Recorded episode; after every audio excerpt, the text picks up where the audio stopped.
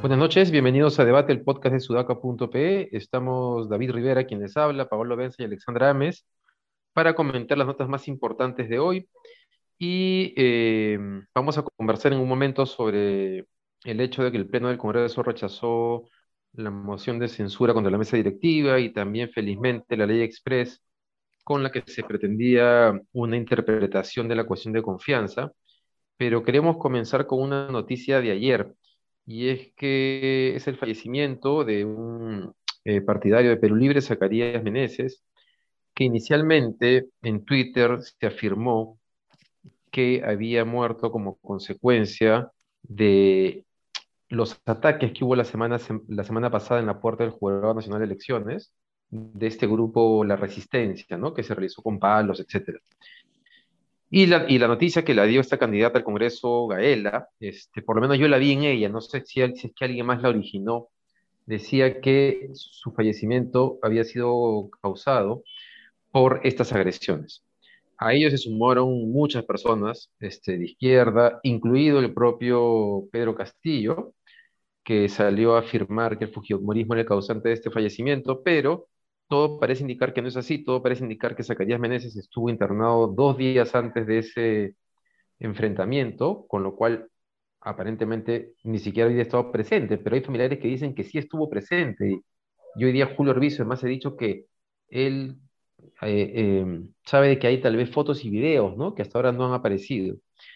Pero el MINSA también ha, el MINSA ha publicado un comunicado también diciendo que, perdón, es el MIS, es el hospital, eh, se me fue el nombre del hospital, en el cual sacaría, o sea, informando que estaba internado efectivamente desde el 22 de julio. Aquí el tema es eh, la forma en que rápidamente se intentó esto, eh, hacerle un caso político, ¿no?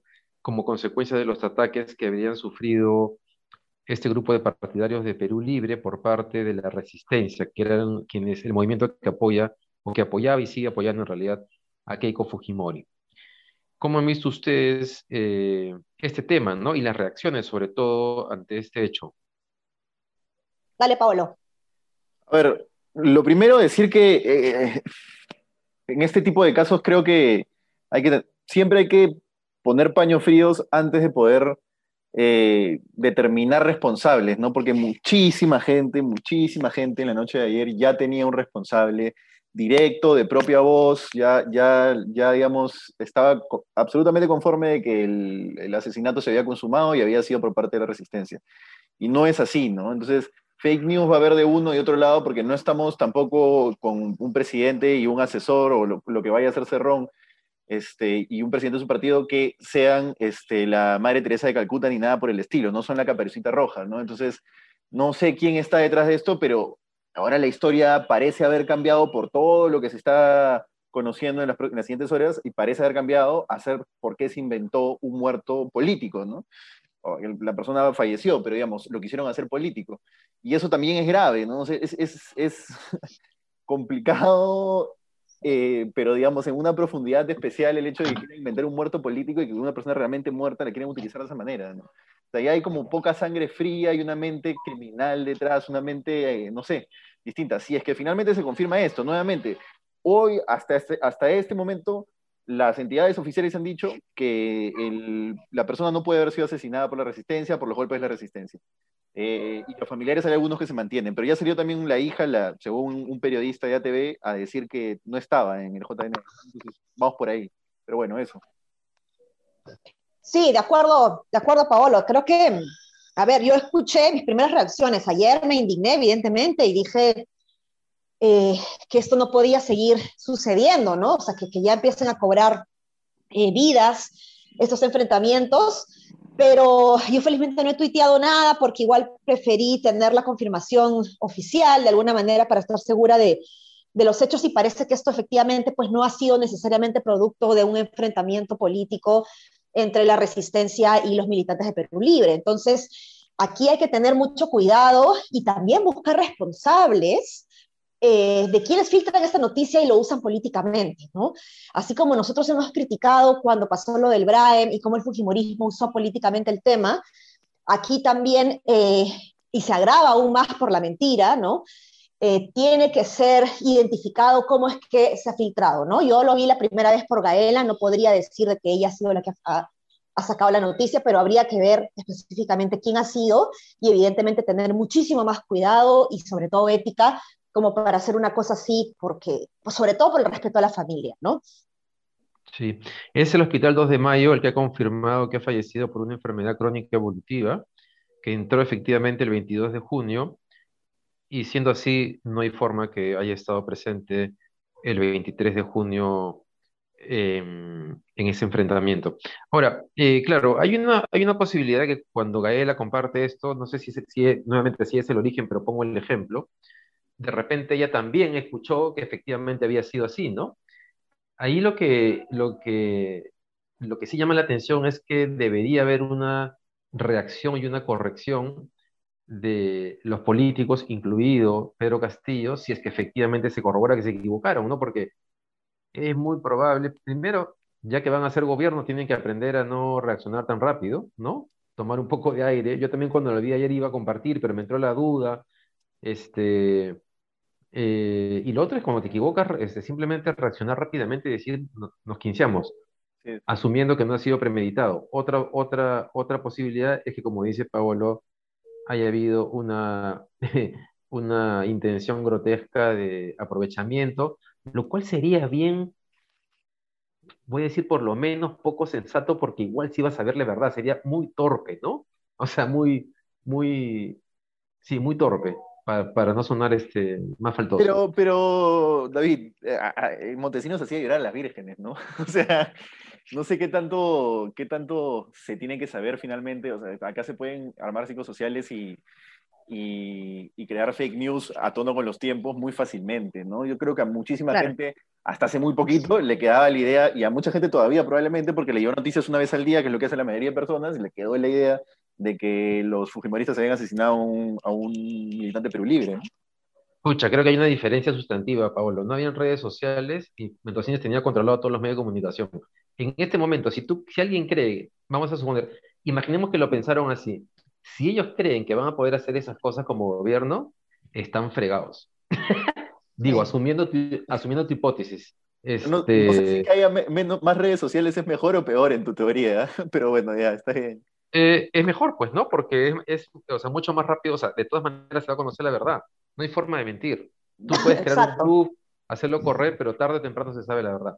Sí es cierto, como dice Paolo, que un problema en el Perú y en otras partes del mundo es que este, a veces se crean eh, estos Facebook de, de manera tan articulada, con tanta gente sumándose, que la idea que queda es esa, pero yo no creo que en este caso haya sido así porque ayer en la noche ya comenzó a salir la información de que no era cierto, ¿no? Es decir, si alguien lanzó este bluff, en realidad estaba mal organizado en cualquier caso.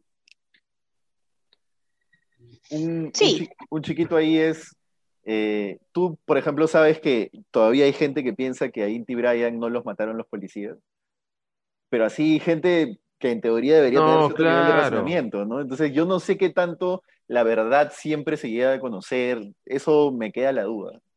Pero yo creo que en el caso de Inti Bryan es como estas elecciones, Pablo, es decir, ya no, no, importa qué cosa te digan, hay, hay, una posición y hay una cosa que tú quieres creer, que es la lógica esto de la resistencia, ¿no? Este, que además hay todo un discurso de que ha sido provocado por, o sea, que la policía no fue la responsable. Dicho sea de paso, hasta ahora no tenemos este, el informe de, de, Pepe Elice sobre el tema de Inti Bryan, ¿no? Yo no sé si Pepe Elice o José Elice ha explicado en algún canal qué cosa ha pasado con ese, con ese informe, porque, porque ya pasaron, ¿cuánto tiempo ha pasado desde, entonces? ¿Siete meses? Siete meses, más o menos, ¿no? Sí. Bueno, no sé si quieren comentar algo, algo más sobre esto. De hecho, al, al caso de Inti Bryan, este, vamos a tratar de darle seguimiento, ¿no? Porque es, porque es importante saber qué cosa pasó efectivamente. este, hablemos un rato de cosas buenas, entre comillas, o relativos, porque el Congreso rechazó este, la censura en la mesa directiva y también rechazó esta ley express mediante la cual se pretende regular, se pretendía regular la cuestión de confianza. Pero, Ale, tú nos decías antes de entrar que se había presentado una nueva moción de censura, pero solamente contra Mirta Vázquez.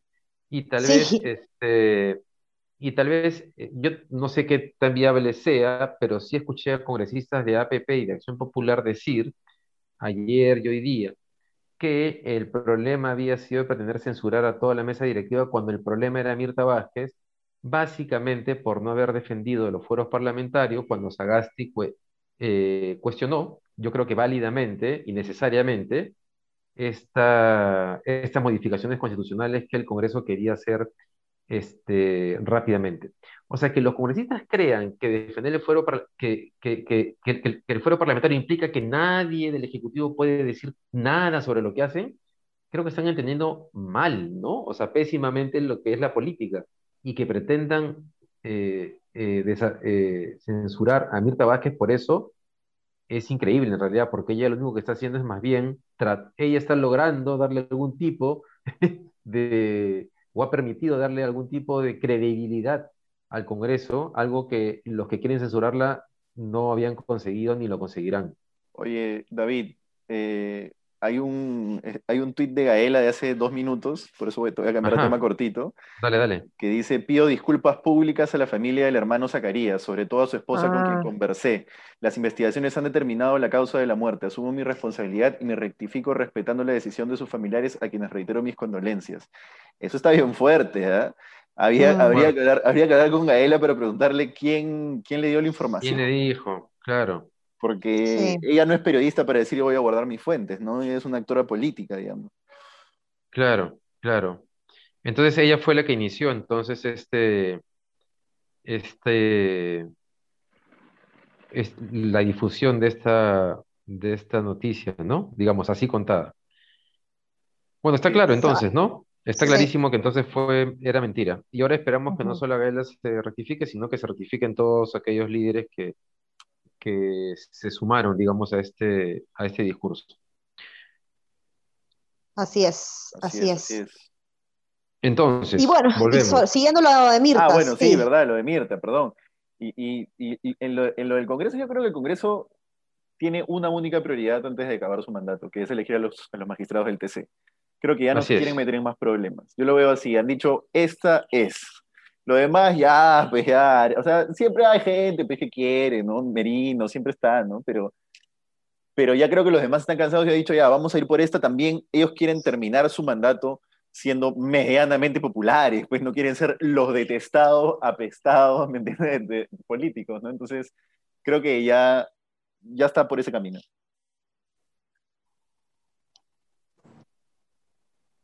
¿La perdimos, Alexandra? No, acá estoy. Acá estoy.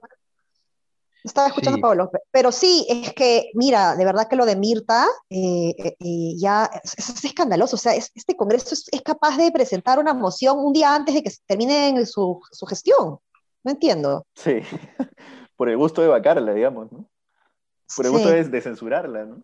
Sí, ¿no? no, y además, ¿con qué autoridad moral creen ellos que pueden censurar a Mirta Vázquez? Es como que no se dan cuenta este, cómo los percibe la ciudadanía, o sea, lo mal que le hacen ellos, más bien a la imagen congresal, y pretenden censurar a la persona que más bien le ha dado cierto, ha permitido recuperar de alguna manera este, la imagen del, Congreso. Pero Pablo, lo que tú dices es bien importante, es, lo del, es la elección de los magistrados del TC. Ese es el tema de fondo, el tema crítico, y por el que va a haber que estar atentos, ¿no?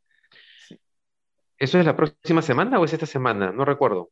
Hay una cosa es, eh, ahorita no tengo la fecha en la cabeza, lo, lo, tenía hace ayer que publicamos el artículo, pero ahora lo busco. Pero hay una cosa que, hay, una, hay un argumento que se da a media voz quizás, que yo sí creo que es al menos plausible de ser sometido a evaluación, que es, ¿y qué tal si nos conviene tener un TC medianamente de derechas para que cuando las barrabasadas que podría ser Castillo desde el Ejecutivo pasen hasta el TC?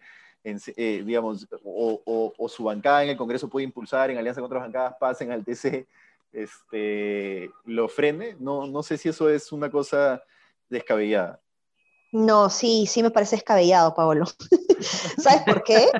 Porque no se trata solamente de contener al presidente, al ejecutivo o a una bancada en el Congreso, sino también eh, alguna, algunas, eh, algún mal abuso del derecho que puedan hacer las empresas, ahora que estamos viendo lo de, lo de, las AFPs, ¿no? Entonces, imagínate que más bien quieran regular algo en favor de la gente y, y la gente, pues, neoempresarial, o a favor del, del, mundo empresarial, pues salga con algo en contra, ¿no? Sí, eso también es verdad. Mucho, mucha plata se mueve en el TC, tienes, tienes razón. Hay demasiado en el otro lado de la balanza.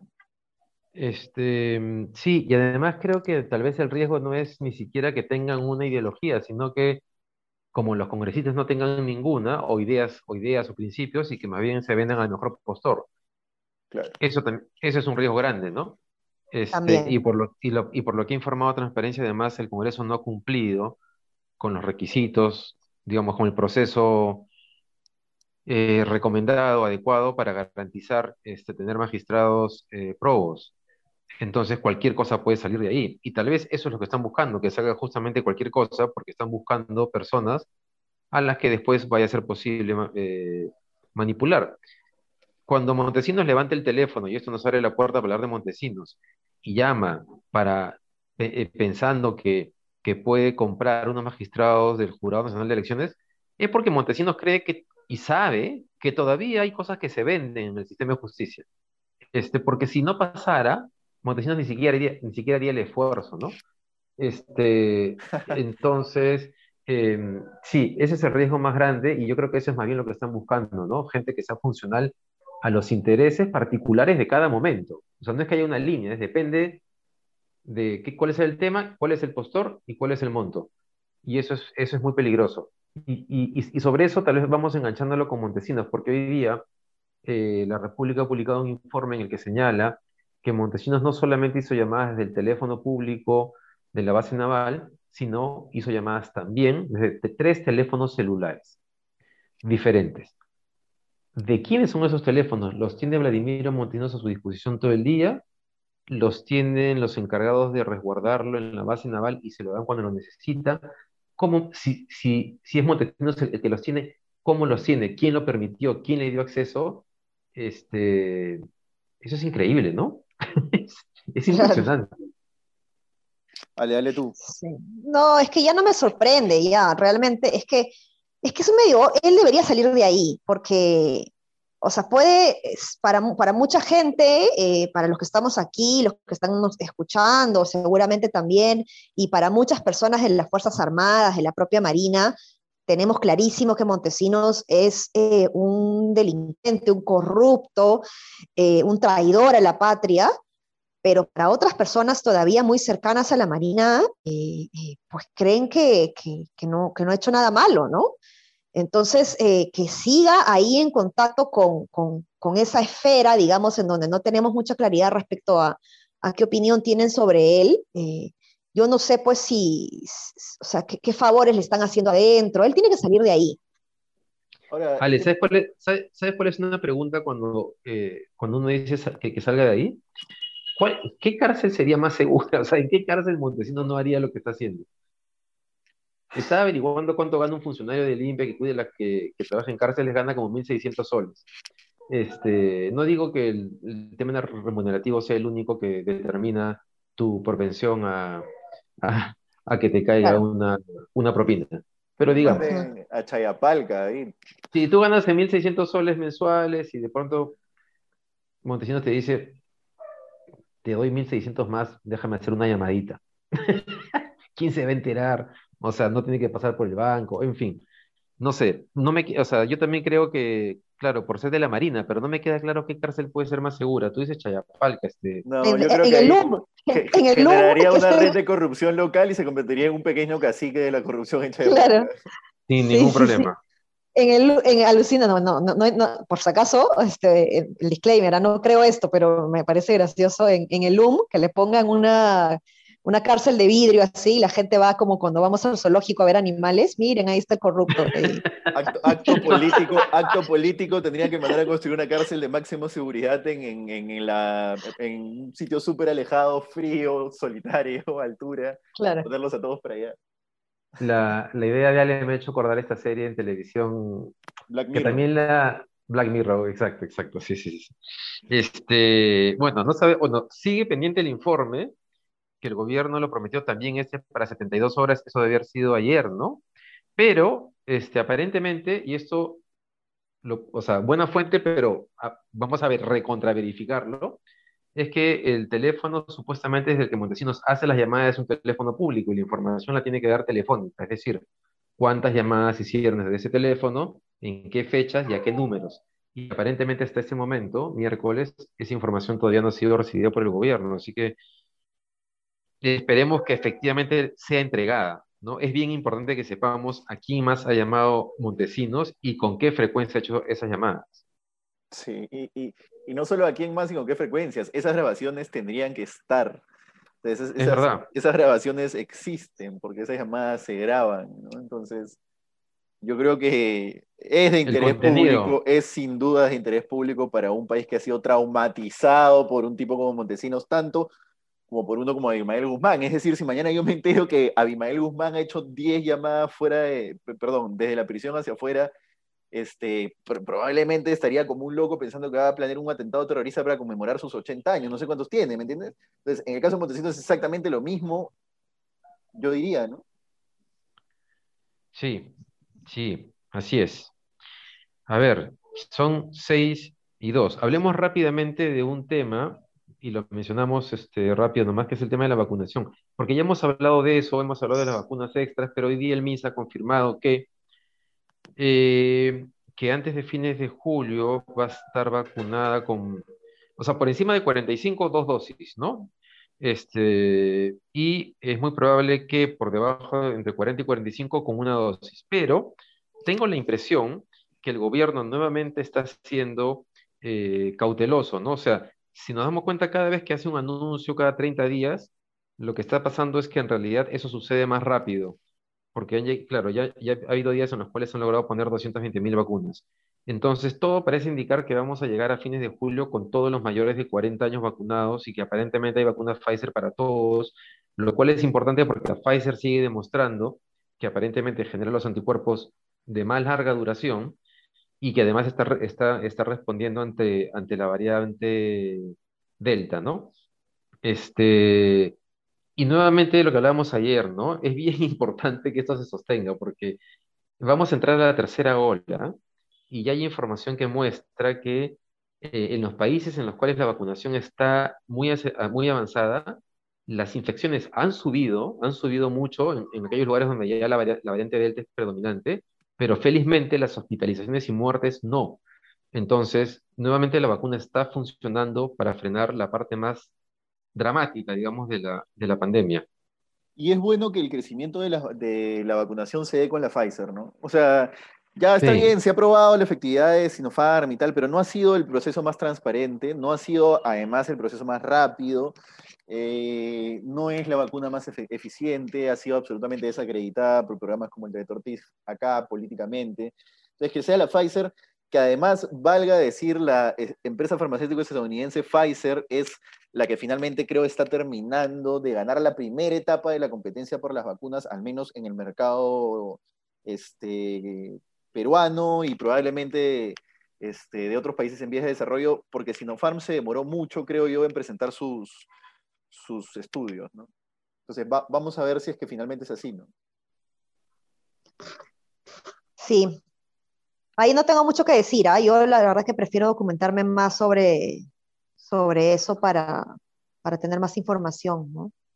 Bueno, en cualquier caso, el tema es que es importante que el plan de vacunación siga y como decíamos ayer, a ver, vamos nosotros hablamos de Castillo y de Ugardi y de la importancia que permanezcan como una especie de SARES encargados del proceso de vacunación. Pero independientemente de, de si los mantiene a ellos, si les hace la, la, propuesta, creo que para el país sería bastante, daría mucha tranquilidad, así como Velarde ha dado tranquilidad en la parte monetaria, que Castillo dé alguna señal de tranquilidad respecto a cómo se va a mantener el proceso de adquisición de vacunas y del plan de vacunación en general. Sí, sobre todo, sobre todo hay un detalle, bueno, yo sé que ya estamos sobre la hora, pero para cerrar nomás, eh, Mónica Delta, cuando le hacen la entrevista a Roberto Sánchez, y me parece que lo hemos, lo hemos conversado, eh, él dio a entender como que quería fiscalizar, ¿no? Eh, entonces hay que, hay que tener claridad, como dices David, de, o, la, seguridad, ¿no? Necesitamos, tenemos derecho a tener la seguridad de que el plan de vacunación no solo va a continuar, sino que se van a ver, hacer mejoras y que en aras de estas mejoras no nos vamos a retrasar, ¿no? Así es. Bien. Así terminamos entonces el podcast de hoy. Muchas gracias por habernos acompañado. No se olviden de entrar a nuestras redes, a sudaca.pe, para acceder a los informes, videocolumnas y columnas de opinión en general que están, eh, que se comparten permanentemente en la web y en las redes sociales de sudaca.pe. Hasta mañana. Un abrazo. Chao.